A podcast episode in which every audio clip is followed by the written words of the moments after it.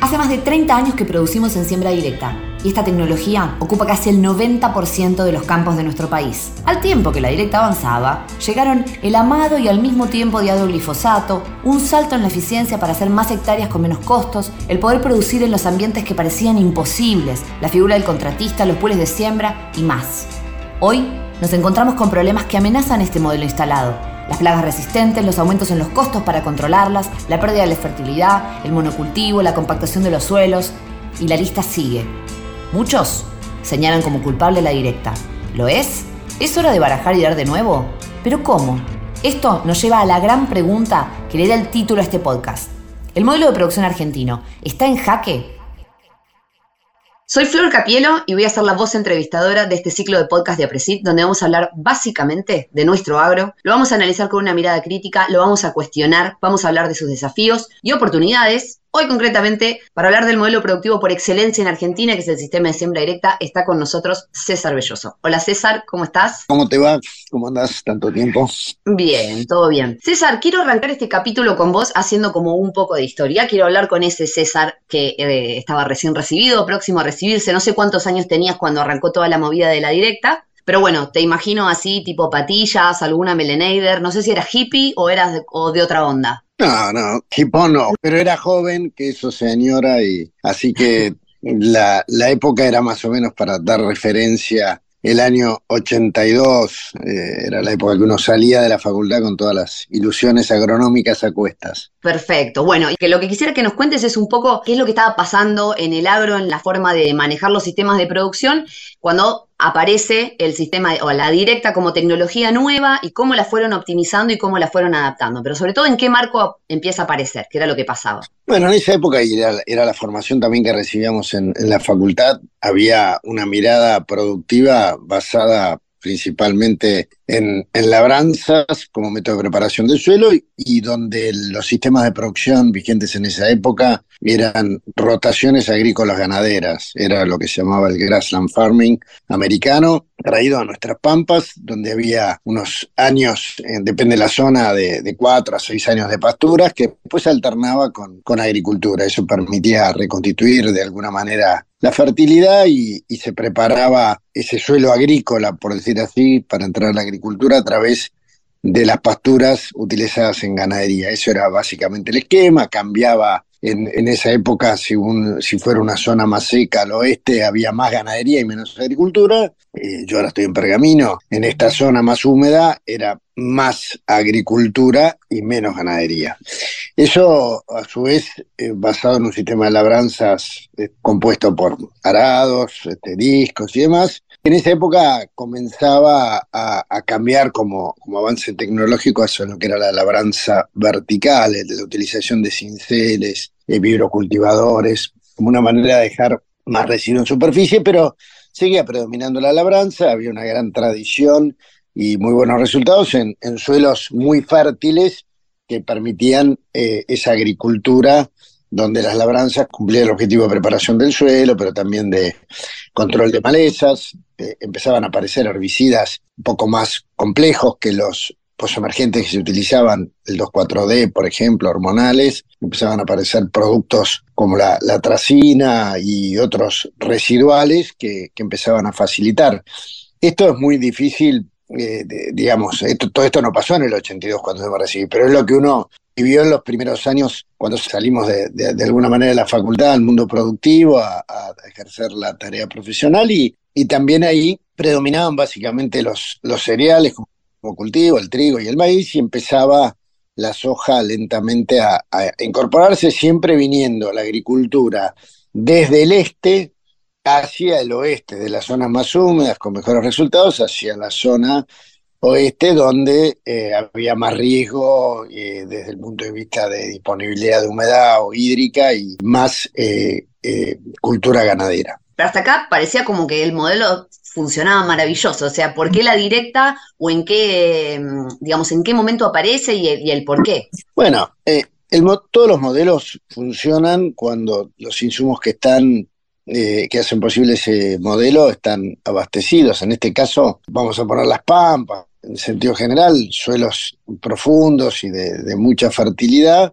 bueno, tuvieron unos cuantos años de producción que se fueron agotando, entre comillas, ¿no? O sea, perdiendo muchas de sus características nutricionales y características físicas a través de, del uso de la labranza. Desde la zona este fue donde se dieron las inmigraciones y donde eh, se dio inicialmente la agriculturización por, por todos estos inmigrantes que de alguna manera traían su cultura y, su producción y que es toda la zona de Santa Fe, norte de Buenos Aires y, de la zona de Rosario, por decir así, y, de Buenos Aires cercana eh, a los suelos más productivos y que es donde primero se empieza a producir esa degradación del suelo por un uso constante de agricultura que básicamente la labranza lo que generó es procesos que aceleraron el, deterioro de los suelos, básicamente la erosión. En nuestra zona fue la erosión hídrica, en suelos con pendientes largas, pero pendientes de que parecían no importantes, pero al ser tan largas generaban erosión,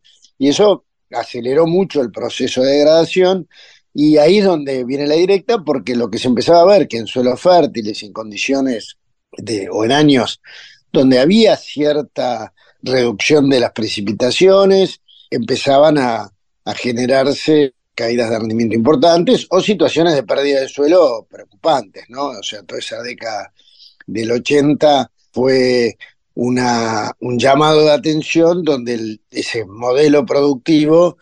eh, abandonando la ganadería y esos periodos de, regeneración a través de las pasturas se fue perdiendo, regeneración de fertilidad física y química del suelo se fue perdiendo, y bueno, eso fue lo que determinó que la, la siembra directa fuera un elemento clave para lo primero y principal, frenar la erosión y empezar a generar condiciones en el tiempo de suelos más productivos. ¿Y por qué pensás vos que tuvo tanto éxito la adopción y, qué cambió desde el punto de vista de las decisiones del día a día de manejo con la directa, pero también a nivel, a nivel país, digamos, a nivel desarrollo del sector? La, la introducción de la directa no fue un proceso yo diría, liderado por las universidades o los centros tecnológicos como el INTA. Sí había en ambas organizaciones gente que estaba estudiando el tema, pero no había una difusión eh, masiva a través de la extensión. O sea, había sí, parcelas de larga duración, ahí fueron muy importantes INTAs como el de Marco Juárez o incluso en Pergamino, con algunos técnicos que generaron generaba mucha información, pero como todo sistema, eh, lo que predomina es culturalmente lo que el productor tiene incorporado como principal actor en, la producción y que recibe o información de, en ese caso, de los centros de investigación o de las empresas, seguía con un modelo en el cual tenía la maquinaria, sabía cómo preparar el suelo, había en ese aspecto muchos conocimientos adquiridos a través del tiempo, que es lo que te llevaba a mantenerte en esa, en esa actitud que era de degradación de suelos, pero era la, la cultura productiva reinante. Cambiar eso eh, era un cambio de paradigma, era empezar a adquirir otros conocimientos, era perder mucho de, las, de los conocimientos, incluso eh, volver eh, obsoletas porque no, no tenían aplicación en la nueva visión de producción, herramientas, ¿no? Como decir, bueno, todo, tengo el arado, tengo disco, todo, si toda esta inversión que tengo eh, ya no la puedo utilizar o no necesito tanta cantidad, necesito tanta cantidad de tractores, no necesito tanta cantidad de, herramientas para manejar la escala que estaba manejando. Entonces, eso llevó a que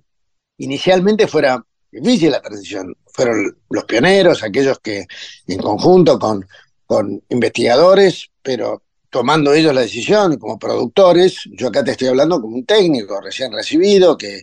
que estaba husmeando la producción, viendo qué pasaba con lo que uno había adquirido en la universidad como criterios, y uno rápidamente se dio cuenta que el camino era por ahí, por la, por la siembra directa, por lo que esos pioneros planteaban eh, y que implicaba todo un, cambio de conocimiento. Era como yo tengo que dejar un montón de cosas aprendidas que las tenía como, como mi, mi capital de conocimiento y, pasar a adquirir otras nociones de cómo funcionaba el suelo, de la importancia que tenía la cobertura, la importancia de las rotaciones de cultivos, eh, la intensidad, o sea, la cantidad de cultivos para generar, eh, además de rápida cobertura, una recomposición de la actividad biológica del suelo y obviamente todo ese proceso de, conocimiento que se fue generando a través de los productores, e intercambiando con centros de investigación, transmitiéndose entre productores, bueno, es un proceso que llevó todo este tiempo, vamos a decir, desde la década del 80 al 90. En el 90, los 90, con eh, la aparición de los transgénicos que básicamente simplificaron un tema que impactaba mucho en la producción, que era el control de malezas. Al dejar la labranza, dejaba de tener el control mecánico como un aliado para la producción y por lo tanto empezaba a depender más de los tratamientos específicos de determinados eh, agroquímicos para poder lograr una producción satisfactoria, empezando desde herbicidas como el glifosato de, amplio espectro, que me permitían vamos a ponerlo así, resetear el lote antes de arrancar la siembra del cultivo de mi interés para que ese cultivo creciera, y después algún otro herbicida específico, insecticida o fungicida, para llevar a buen puerto a ese, ese cultivo. Y concretamente en malezas, que es donde más se, digamos, de alguna manera hubo más desarrollo, había un enorme cambio en cómo controlar malezas que antes a lo mejor con un escardillo, o sea, con una pasada mecánica lo hacía, ahora lo tenía que hacer con, con algún herbicida y tenía que conocer específicamente. Entonces, en toda esa década del 80 y demás, este, primero surgieron muchos cócteles, vamos a poner así, de herbicidas para tratar de controlar y el glifosato lo que trajo es de alguna manera una simplificación con su amplio espectro, pero además después a través de los transgénicos, que hubo plantas que lo toleraban, las plantas que nos interesaban, el caso de la soja, después más tarde, más tarde llegó el maíz, pero principalmente la soja, que era un cultivo importante, bueno, eso facilitó y fue fueron de los elementos que dieron una, un estímulo a una adopción masiva, por un lado, que eso se sumaba todo un tema económico para el productor, que ya cambiando la visión respecto a que en siembra directa se podía producir, que económicamente para el que era propietario de maquinarias era más barato porque requería menos equipamiento, había menos inversión en fierros, si querés menos inversión en tener, si tenían menos tractores, tenía menos tractoristas, de todas maneras tenía que tener tractoristas o más especializados inclusive para sembradora, cosechadora y pulverizadora, y, todo ese cambio eh, económico sumado a una facilidad de manejo y a una posibilidad de aumentar la escala fue lo que determinó que en la década del 90 y de la mano de los cultivos transgénicos, bueno, ahí se diera, de los 90 en adelante, una explosión de la adopción del sistema. ¿Del, ¿De qué sistema? De siembra directa pensada en la ausencia de labranzas, tener un agroquímico de base como es el, glifosato y eh, ajustar la producción con la disponibilidad tecnológica del momento, mejores variedades, etcétera, etcétera, y eso también llevó a un aumento de rendimientos, aumento de productividad y demás. Eso es como esta transición que vos me decís cómo fue, por qué se optó, porque bueno, ahí se vio que se podía producir de una manera económicamente más este, eh, sencilla, eh, además con buenos niveles de productividad y reduciendo el impacto que generaba la erosión hídrica en, nuestra zona más húmeda o eólica en el oeste. Ahora pues viene el, otro salto cualitativo, que eso no alcanzaba, porque lo que determinó eso, esa simplificación del sistema, es llevar a sistemas de producción sin labranzas, basados en agroquímicos y con un nivel de diversidad bajo en muchos casos, porque predominaba el cultivo de soja, y en la medida que había rotación con maíz, había menor nivel de inversión en fertilizantes, hoy todavía una demanda que está, o sea, el nivel de fertilización en Argentina es relativamente bajo, y, y bueno, todo eso hace que la degradación de suelos tan violenta se paró, pero siguió con una pendiente de degradación, porque es así, no, no, hay, no hay manera en sistemas extractivos eh, de pensar que sin hacer absolutamente ningún aporte, mejora, eh, yo pueda sostener altos niveles de producción. Y eso es un poco la, después si querés lo conversamos más en profundidad, es un poco la situación que estamos hoy en día. Y eso también tiene un poco que ver con la, con la pregunta que sigue, es que en los últimos años, digamos, el, sector ha sufrido muchas críticas, mucho cascoteo, pero fundamentalmente desde fuera del agro, con reclamos acerca, bueno, como vos decías, el uso excesivo de agroquímicos, este, o la pérdida de fertilidad de los suelos, el monocultivo, los transgénicos. Algunos por ahí estaban este, bien fundados, otros sobre los cuales podemos discutir, pero básicamente era como que las críticas venían desde afuera del sector. En el último tiempo lo que empieza a pasar o lo que, o lo que se empieza a detectar es que empieza a haber cuestionamientos desde adentro, desde los mismos productores que empiezan a encontrar problemáticas que antes tal vez no tenían, como el caso de, qué sé yo, bueno, años de directa y empiezan a tener problemas de malezas que ya no pueden controlar o ya no saben cómo controlar, problemas de compactación de los suelos que ya no saben cómo resolver. Y ahí viene la pregunta y es decir, bueno, ¿todo eso es culpa de la directa? Bueno, vos eh, hiciste toda una descripción de, una situación compleja, de, muchas aristas, y que me gustaría empezar primero por marcar el contexto del productor. Yo soy productor ahora y de las decisiones que tiene que tomar. El productor está en una cadena de producción eh, o en un eslabón, eh, siendo el, eslabón primario, pero el que más valor agrega, porque es el que incorpora tecnología, el que está permanentemente buscando cómo aumenta la producción, de qué manera hace mejores inversiones, porque su objetivo es tener una alta productividad para tener una, una, rentabilidad que le permita mantenerse en el negocio. Pero esto no está ajeno de lo que es la economía del país. Lamentablemente, la actividad agropecuaria en general ha sido el sostén económico del país durante décadas. Y eso lleva a que sea una actividad donde ha tenido una altísima presión tributaria, hoy está cercana al 80%, o sea, es inédito a nivel mundial, y eso le pone un techo al productor, o sea, permanentemente está buscando cómo mantiene la productividad, pero sabiendo que hay un techo que no se lo está dando su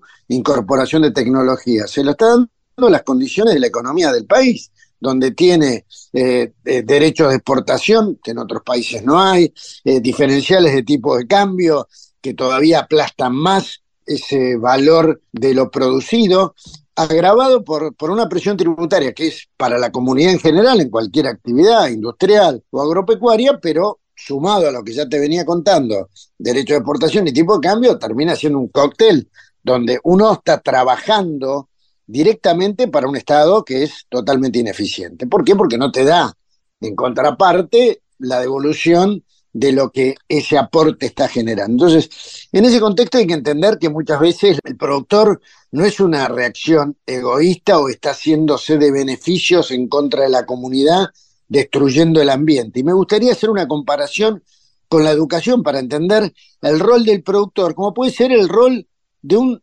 docente o un director de escuela. Eh, él puede tener la mejor intención de generar una buena educación, de tener buenos conocimientos para transmitir a sus alumnos, pero está en un contexto donde la bajada del, mensaje político es prácticamente de planes de, que, directamente van en deterioro de la educación, sin una infraestructura adecuada, y él no, no deja de ser el director de la escuela, o sea, si vos vas a criticar a alguien, criticás a los docentes, pero rara vez se critica o se dice, che, paremos un poco acá, el sistema educativo está realmente eh, destruido en su concepción del, resultado que se quiere tener. Entonces, si esto sirve como comparación, eh, el productor muchas veces está atado de pies y manos. Pese a eso, pese a eso, vos vas a tener un gradiente de situaciones porque está el productor, aquel que hace la, la, producción del cultivo, por eso se llama productor, pero que a su vez ya es dueño de tierra. Entonces, ahí está en un contexto, yo diría, eh, un poquito más aliviado. ¿Por qué? Primero porque tiene el, uno de los factores de producción asegurado todos los años, que es la tierra. El que no tiene tierra, además tiene que ir a competir para lograr esa tierra y curiosamente el tema de alquileres es un mercado tremendamente competitivo, sobre todo cuando te vas a zonas más productivas, porque hay más, si querés, más interesados en producir que tierra para producir. Entonces ahí se da una puja en el valor de alquiler que le agrava todavía más la rentabilidad, porque normalmente en muchas zonas se están pagando valores más altos de lo que sería razonable para tener una rentabilidad, para retribuir al dueño del campo, pero a su vez para la sostenibilidad del sistema. Entonces, te venía desde el productor que es dueño de tierra al productor que no es dueño de tierra, y todo ese cóctel ha llevado a que en los últimos años haya esa visión de que la producción agrícola sojizada, si querés, vamos a ponerle todos los argumentos que se le ponen para, para pintar al malo, ¿no? Con una utilización excesiva de agroquímicos, deteriora el ambiente y está contaminando el suelo, el agua y el aire. Bueno, primero es, si uno quisiera evitar eso, tendría que dar contexto económico como política de Estado para que haya una mayor rotación de cultivos, hasta uno lo podría exigir a través de, de, planes o de programas para tener mayor diversidad e intensidad, y, y de esa manera darle la posibilidad al productor que se va encasillando en siembra directa, digamos, porque es lo que evita de alguna manera, si querés, la erosión y ya está, hay mucho conocimiento de cómo hacerlo, reduce costos, pero requiere de los agroquímicos para poder eh, tener productividad. Pero si a eso le sumas que no hay rotación de cultivos, por todo lo que hablamos antes, empiezo a generar resistencias y ahí se te empieza a volver todo el sistema en contra, que es los comentarios del ámbito urbano, yo vivo en una comunidad urbano-rural, pero te digo, yo de día soy rural y de noche soy urbano, vivo acá en Pergamino, interactúo en Pergamino, y mucha gente eh, eh, critica esa situación y lo ve, como lo ve uno también, porque uno teniendo la, la posibilidad de ver distintos sistemas de manejo, hay sistemas más sustentables que hoy están funcionando en este contexto y hay un montón de sistemas menos sustentables dentro del mismo contexto, pero acá es bueno recordar, Florencia, esta idea del director de escuela. Hoy con una educación degradada hay escuelas públicas que igual siguen funcionando muy bien y otras que son de alguna manera presionadas por ese contexto de muy baja calidad. Eh, con esto te quiero resumir que la complejidad hace que uno no le puede echar la culpa primero al productor, segundo el productor está tratando de sostener una actividad económica que es muy importante para el país y permanentemente se está pensando en cómo me venden para obtener los dólares eh, eso que tienen, porque es lo que vale, y en vez de sostenerlo, promoverlo, lo estoy permanentemente castigando. Entonces eso lleva a que la percepción urbana sea, esta gente está deteriorando el suelo para su beneficio y no le importa nada. Y yo lo que digo es, no, lo que está es una actividad económica que es muy importante para el país, que está poniendo todas sus posibilidades tecnológicas hoy en día para mantener un nivel de productividad que tiene ese techo muy grande dado por la presión tributaria. Y ahora voy a meterme más en el tema ambiental, de contaminación. Por, lo pronto, lo que se tiene que tener en cuenta es que normalmente los, en general, los agroquímicos utilizados hoy respecto a los que se utilizaban hace 10 años, ni siquiera 20 años, 10 años, son productos de un nivel de toxicidad más baja, de menor dosis, o sea, si bien se utilizan productos, en líneas generales vamos a poner tendiendo a ser más verdes que lo que se usaban hace 10 años, y producto de eso, de todo el esfuerzo de investigación. Además, el productor, todo el producto que se puede ahorrar aplicar es un beneficio en reducir sus costos. O sea, no hay un, eh, no es como abro la canilla, tengo agua y tiro agua y riego, riego, total me la cobra nadie. No, acá es un costo que está permanentemente en la cabeza del productor de ver cómo lo reduce. Pero llega un momento que tengo que aplicar. Y finalmente, a todo eso está la manera de aplicarlo, o sea, todo lo que ha mejorado en tecnología de pulverización, en estos distintos principios activos, para generar menor impacto en el ambiente. Entonces, lo que uno ve como un químico, como un agroquímico, o agravando el adjetivo, un agrotóxico, uno lo podría decir con los detergentes a nivel del uso urbano, ¿no? Que es un químico, un urbano químico que termina yendo a todas las cloacas, a los arroyos y demás, o un urbano tóxico. Entonces, digo, muchas veces en la comunicación, en pegar, pegar, pegar, y del otro lado es, salir a levantar todas las plumas que permanentemente se están tirando, y eso es para alguien que además está batallando para ver cómo mantiene su nivel de productividad, además de ser difícil de hacerlo, eh, costoso, la cabeza está puesta, está puesta en otro lado. Yo hago estos ejemplos, digo Pergamino, pero podría ser cualquier ciudad acá del norte o sur de Santa Fe. Eh, yo no veo reclamos de la gente respecto al contenido de arsénico en agua, y no es que uno dice, bueno, eh, acá estamos contaminando, pero vos acá tenés otra cosa que estás contaminando, entonces contaminemos todos. No, es, eh, en el agro normalmente hay aplicación de productos, como puse, de menos toxicidad, hay toda una tecnología de aplicación que asegura una eh, disposición de ese producto donde tiene que trabajar y donde en la medida que yo tenga sistemas de producción con alto nivel de intensidad y diversidad, voy a tener menos problemas de contaminación ambiental. En, a nivel urbano muchas veces tenés contaminación con productos que se utilizan eh, en,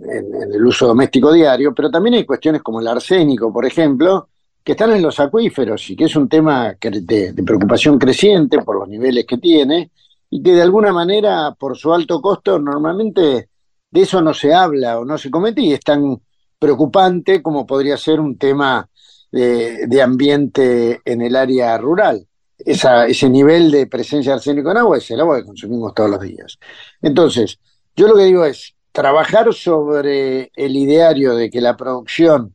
hace eh, un desastre ambiental permanentemente no es positivo porque es un sector muy dinámico de un enorme aporte a la, productividad del país que además ha hecho muchos ajustes en lo que respecta al impacto que se genera en el suelo a través de la opción de la siembra directa, en búsqueda de productos, eh, las compañías y proveer productos con menor toxicidad, en la tecnología de aplicación, y eso en líneas generales hace que sea un manejo muchísimo más prudente y menos contaminante de lo que era a lo mejor hace 20 años con labranzas, con productos de un nivel mayor de toxicidad, etcétera. Lo que no quita es que hay todavía muchas cosas por generar que están asociadas a ese contexto que hablaba antes. Si yo estoy presionado porque no soy propietario de tierra, tengo que salir a alquilar. Los alquileres siempre están en niveles muy altos que ya me condicionan desde el punto de vista de costo. Eh, tengo que tomarlo. Son contratos que normalmente en esa puja termina, lo termino teniendo por un año, donde tengo que resolver con productos este, agroquímicos muchas de las situaciones que se me dan en la producción, es muy difícil construir un sistema. Y bueno, eso tiene que estar dado por reglas en el contexto que ayuden, eh, acompañen al productor para que pueda haber esas decisiones de largo plazo. Y vuelvo al ejemplo de la escuela. Aún hoy con una educación que percibimos muy degradada, no solo en el ambiente público y privado, digo, hay escuelas públicas que tienen directores que aún ante toda la adversidad hacen de su escuela un lugar muy apto para lograr una buena educación pese a todas las adversidades. Y eso pasa también a nivel de la, producción. Hoy hay muchos campos con un alto nivel de producción y con un ambiente eh, de, muy buena productividad, pero además sostenible en lo ambiental y en lo social. Y, lo que no se da, que es a lo mejor la mayor proporción, es porque el contexto eh, económico, político no lo permite, sino es decir, bueno, no, dejemos de producir, no produzcamos nada, el país este, pierde una fuente de ingreso fenomenal y dejemos los campos a la buena de Dios para que se regeneren y no tener ningún tipo de contaminación. Yo creo que hay que, con todo el conocimiento disponible, encontrar ese punto que permite hoy tener altísima productividad como permite nuestros suelos con una alta sustentabilidad. Y hay montones de ejemplos para dar. Básicamente lo que estamos diciendo es que en el contexto en el que estamos es tratar de hacerle frente un poco a estos, a estos reclamos que vienen por fuera, pero también a un montón de problemas que están empezando a tener los productores en el campo. No tienen que ver con la tecnología de la siembra directa, que sea en sí ineficiente o que no sirva, sino que es por un contexto tampoco que no logra terminar de acompañar, digamos. Sí, te lo voy a poner con un ejemplo que va, digamos, para, porque alguno debe estar haciéndose, diciendo, bueno, claro, él dice esto, pero, el pero es, ¿Qué pasa si no hubiera retenciones y el tipo de cambio fuera un solo tipo de cambio? Por lo tanto, la rentabilidad del campo con mucho menos presión tributaria aumentaría considerablemente. Por supuesto que habría mucho más gente buscando campos para alquilar, porque el negocio sería mucho mejor. Entonces dice, bueno, si hay más gente buscando campos para alquilar, pero que la gente siga haciendo lo que está haciendo, habría alquileres más altos, se seguiría haciendo soja, se utilizarían más insumos porque te permite tener más costos, y en definitiva lo que estás haciendo es echando nafta al fuego. No, pero ahí es donde está la política de Estado, por ejemplo, donde decís, bueno, no, presentame un plan de producción, donde vos tenés una determinada rotación, que se conocen rotaciones este, de base que son más, eh, no solo mantienen la productividad, sino que mejoran la calidad del suelo, evitan la erosión, etcétera, y eso es algo que se puede implementar como se implementó en Uruguay. Vos en Uruguay, sí, vos podés hacer lo que quieras, pero tenés que presentar un plan, tenés un control desde el punto de vista de la erosión, tenés que hacer una presentación. Vos decís, bueno, pero eso es regulación del Estado. Bueno, es regulación del Estado para un bien común, que es el suelo, ¿no? Entonces, eh, en ese caso es interesante que haya una preocupación de la visión de largo plazo para mantener una actividad que es altamente rentable para el país. Y en esa línea me gustaría hablar un poco porque ya hay casos, en este caso, digamos, son iniciativas que salen de los mismos productores, por supuesto asociados con, con especialistas, universidades este, y técnicos, como es el caso que llevaron adelante ustedes en Pergamino, en donde trataron de optimizar o llevar un poco más allá la siembra directa y pensarla un poco desde lo que es los planteos más intensificados y diversificados, y con eso lograron mucho mejorar lo que es em, indicadores asociados a salud de suelo. Y acá me voy a permitir citar la definición de agroecología. La agroecología es la aplicación de procesos ecológicos en los sistemas de producción agrícola, incluyendo sus componentes socioculturales, económicos, técnicos y ecológicos, no solo con el objetivo de maximizar la producción, sino también de optimizarla. Es la definición de Wikipedia, estamos en lo cierto, pero ahí yo me surge esta ambigüedad de qué diferencia tiene o si hay alguna diferencia entre este concepto que se entiende como agroecología y eso que ustedes están probando en Pergamino, que es básicamente aprovechar o, tratar de impulsar los procesos naturales para llevarlos a favor de una producción más sustentable. Bueno, vos, vos hiciste ahí un punto interesante que es definir lo que Wikipedia tiene como agroecología, eh, que muchos este, a eso, pero después hay otras definiciones de agroecología, ¿no? Entonces, cada uno se aferra a la tabla que considera que lo va a salvar en este mar de dudas que hay respecto a la producción, pero en realidad es claro que la ecología aplicado al agro es lo que hacen productores que están pensando en sistemas de producción en siembra directa sostenidos en el tiempo. Y además con registro, que es un poco lo, que te permite después decir no solo ser, sino parecer, mostrarte los resultados, ¿no? Nosotros, como vos mencionabas, desde nuestra regional APRESID, Pergamino Colón, además de tener eh, sistemas intensos, o sea, con muchos cultivos, tratar de la mayor cantidad de cultivos por año, y diversos, en agricultura, donde es hoy la, mayor rentabilidad, lo ideal sería poder tener un sistema ganadero eh, o, incorporado, pero es claramente eh, inferior la rentabilidad de, la ganadería, aún haciendo este, muchos ajustes tecnológicos. Entonces hay una tendencia a hacer agricultura, pero vos puedes hacerlo sin ser ideal de una pastura donde tenés un sistema de raíces perennes todo el tiempo, ayudando a, la regeneración microbiológica del suelo y eso a mejorar las condiciones físicas y químicas, a tener un sistema agroecológico. Yo me siento un productor agroecológico, ¿no? ¿Por qué? Yo uso agroquímicos, sí uso agroquímicos. La, agroecología no prohíbe el uso de agroquímicos, lo que busca es que haya una reducción, que eso sea para determinados casos, y no que sea la base de sustento de la producción. Que como hablamos antes, eso está empujado en parte por el contexto económico-político en el cual el productor argentino está inserto. Entonces, yo me siento agroecológico porque tengo una reducción, 10% menos en general medido con un indicador que lo que puede ser productores de la zona. Yo digo, bueno, si vos me podés mostrar que esto es malo, eh, mostrámelo, pero muchas veces no, pero vos usás agroquímicos, sí, pero yo no genero ni contaminación en la napa, tengo, a propósito, tengo abejas como un indicador en el campo de que si las abejas viven bien en el, el productor de miel, me dice, che, muy bien, anduvo todo bárbaro, no se me murió ninguna colmena, nada, y por lo menos en el campo y en la zona, desastre no estamos haciendo. O sea, sería otro, otro nivel de indicador. Esto, además de lo que te mencionaba de los agroquímicos que uno está utilizando. Nosotros en la regional, además, estuvimos trabajando en la medición de la actividad biológica del suelo durante un proyecto de muchos años sostenido por la facultad en combinación con universidades como la Universidad de Quilmes, como la Universidad de Río Cuarto, midiendo actividad biológica del suelo, eh, tanto micro y, mesoflora y mesofauna, eh, y con resultados que no solo muestran que hay una diversidad tanto en micro y mesofauna, sino un crecimiento y una mejora relativa a otros lugares donde no hay este tipo de rotaciones con una alta intensidad, es casi, o sea, casi en otras condiciones, todos los lotes tienen dos cultivos por año, que pueden ser, como mencionabas vos, cultivos de cobertura o de servicio, o cultivos de cosecha. Bueno, esos cultivos de cobertura de servicio generalmente dan un servicio para el cual uno hace esa inversión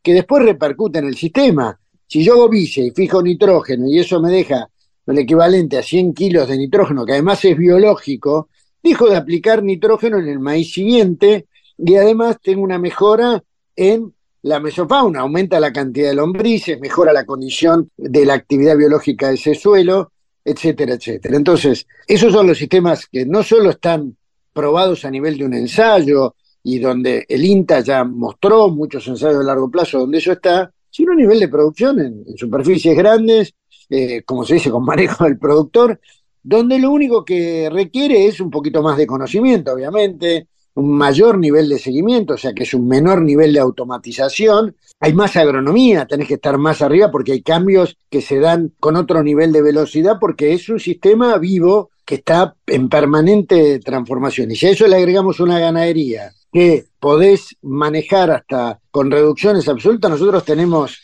prácticamente en toda el área ganadera, que es una porción chica, que es una producción de cría, a través de una certificación también estamos logrando casi no aplicar ningún tipo ni de fertilizante ni de, agroquímico, todo manejo eh, respecto al pastoreo con la hacienda. Todo eso lleva a tener eh, la complejidad de un sistema vivo eh, con conocimiento mucho más profundo de algunas de esas etapas, pero que perfectamente puede ser implementado en esta zona. Con, si querés, la dispensa para ponerle, para que quede claro para que escucha, bueno, esto es en campo propio. Entonces, bueno, hacerlo en campo alquilado. Bueno, lo hacemos en campo alquilado. Los campos que nosotros tenemos alquilados están acordados con el mismo sistema de manejo, es como si fuera una prolongación del campo de uno. Pero ahí que está, ahí está la vocación del propietario de la tierra, que tiene una visión de largo plazo respecto a ese bien de poder mantenerlo, como si vos tuvieras una casa para alquilar y la alquilás al mejor postor o no se la alquilás a alguien que sabés que es una persona que te lo va a cuidar, que te está en los detallecitos, y dice, mirá, se, un caño acá que estaba medio flojo, lo cambié, deja, pero me hago cargo yo porque eh, eh, me hace a, poder tener mejor la disponibilidad de la casa. Entonces, bueno, eh, si vos pudieras optar entre los dos, vas a optar por el otro, y a lo mejor el otro te termina pagando un poco menos, con valores que pueden ser no al mejor postor, pero en el largo plazo tenés una casa con menos mantenimiento, con más, más fácil de alquilar, que, que se mantiene mejor. Y bueno, todo esto yo creo que es más que sabido y es un debate permanente porque hay, como dije, hay mucho interés eh, en la medida que generan, se mejoran las condiciones, hay expectativas para el año que viene, que haya algún tipo de, aflojar esa presión tributaria sin que la, la eliminen definitivamente, o sea que va a haber condiciones un poquito más de, de mercado libre para poder operar y bueno, eso lleva a que aún viniendo una campaña tremendamente eh, dura porque fue seca en el invierno, seca en el verano, con rindes históricamente bajos, hoy hay renovación de alquileres a iguales valores o incluso más altos que el año anterior. Bueno, eso evidentemente es complejo y difícil de resolver, pero es la realidad a la que el productor permanentemente se está adaptando. Aún en este contexto que estamos describiendo, que vos estás describiendo, hay productores, hay empresas que tienen esa vocación, como vos decís, de hacer más agronomía, quieren hacerlo, que, pueden hacerlo, pero lo que venimos describiendo antes es un contexto que es difícil y está difícil desde hace muchos años atrás. Entonces, ¿qué le digo a ese productor que está en vilo de seguir en el negocio porque los costos no le dan o porque a lo mejor tiene un problema de compactación que ya no puede resolver. A ese productor le digo, abandona la directa y metele cuchillo, de, reenfoquemos la cosa, o, qué le decimos a esos productores? Más allá de dar algún consejo, primero quiero pasar un, mensaje que todo esto que vos mencionás, que hay productores, hay montones de productores, ya sea Presito, donde Presito ha hecho mucho hincapié a través de programas como Sistema Chacras para generar conocimiento en base a las inquietudes del productor para encontrar soluciones, o sistema de certificación para poder registrar y demás. Hay otros productores que a lo mejor no son socios principio, pero que también tienen esa misma lógica, porque es algo, digamos, bastante eh, entendible cuando uno eh, ve el sistema de producción y ve todo, todos los beneficios. Yendo a, la pregunta ahora, dar consejos es, muy difícil porque hay que ponerse en la zapatilla del otro. Yo no sé qué, cuáles son sus problemas. Hoy, uno de los problemas graves que hay en nuestra zona es que muchos productores eh, han sufrido un quebranto que va a ser en algunos casos difícil de, superar, porque casualmente venían eh, en campos en alquiler, pagando valores muy altos, que no tuvieron ningún tipo de producción, ya ese alto costo de alquiler estaba incorporado a sus costos junto con todo lo de producción, tratando de generar esa eh, mínima rentabilidad que este año es totalmente negativa y con pérdida del capital de trabajo. Entonces, ponerme encima a darle consejos, decirle qué hacer o no hacer, es, muy difícil, pero lo que sí yo creo que, está claro, habiendo sistemas que sufrieron de todas maneras el impacto de la seca, digo, porque no es que a nosotros no fue bárbaro, nosotros sufrimos eso, pero con una capacidad de recuperación mayor, con menos problemas de, erosión y degradación, y ahí voy a lo que vos me decías. Este, si alguien tuviera que hacer algo eh, saldría de la directa, iría a la labranza. Esto es como decir, no, mira, vas al médico y te dice, mira, tenés este, un poquito alto el colesterol, tenés esto, el otro, debería dejar. Y, en vez de salir, dice, bueno, más si ya que estoy, le meto para adelante, esta noche me voy al asado, me tomo tres botellas de, vino y, dejo de, caminar. Antes de caminar no camino más. No, bueno, eso es peor todavía, ¿sabes? ¿Para dónde va? Es como logro mantener o mejorar ese sistema. Y ahí es vital el contexto. Esto es un clarísimo llamado a todos los dirigentes, a todos aquellos que tienen en las organizaciones o, dentro del Estado un rol de promociones, valorar la agricultura, valorar la producción agropecuaria, no solo como un generador de divisas este, eh, que es eterno, inmutable, como la gallina, el cuento de la gallina de los huevos de oro, sino que es algo que necesita todo el apoyo, el reconocimiento y de condiciones para poder expresar esa productividad, generar más divisas, pero además sostener lo más importante que es el suelo, porque acá hay otro elemento más que empieza a jugar hoy, es la importancia que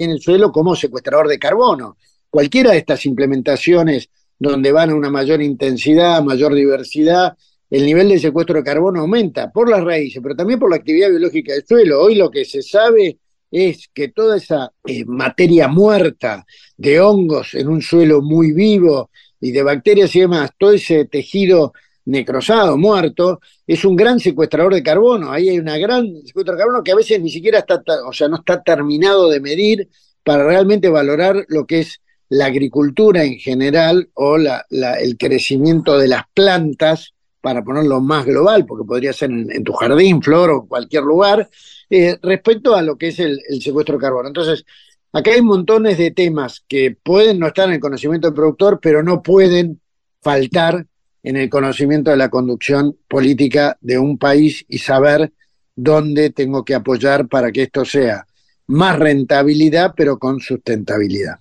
Ya para ir cerrando, vamos a la última pregunta y hacemos un, ejercicio de prospectiva. Cerremos los ojos y quiero que imaginemos un poco ¿Cómo visualizás vos que van a ser en los próximos años los paisajes del agro? O sea, visualmente, físicamente, ¿cómo te lo imaginar que van a ir evolucionando? Si es que crees que van a evolucionar hacia otro lado distinto. Este, ¿Y qué van a estar pensando, qué van a tener en la cabeza, qué van a estar necesitando los productores en los próximos años? Cuando uno imagina, digamos, está lo que uno le gustaría ver y, otro lo que piensa que va a pasar. Los próximos años, vos decís 10 años, y para un cambio del sistema de producción es lento, por todos los condimentos y condicionantes que te puse, que uno no ve que en el contexto vaya a cambiar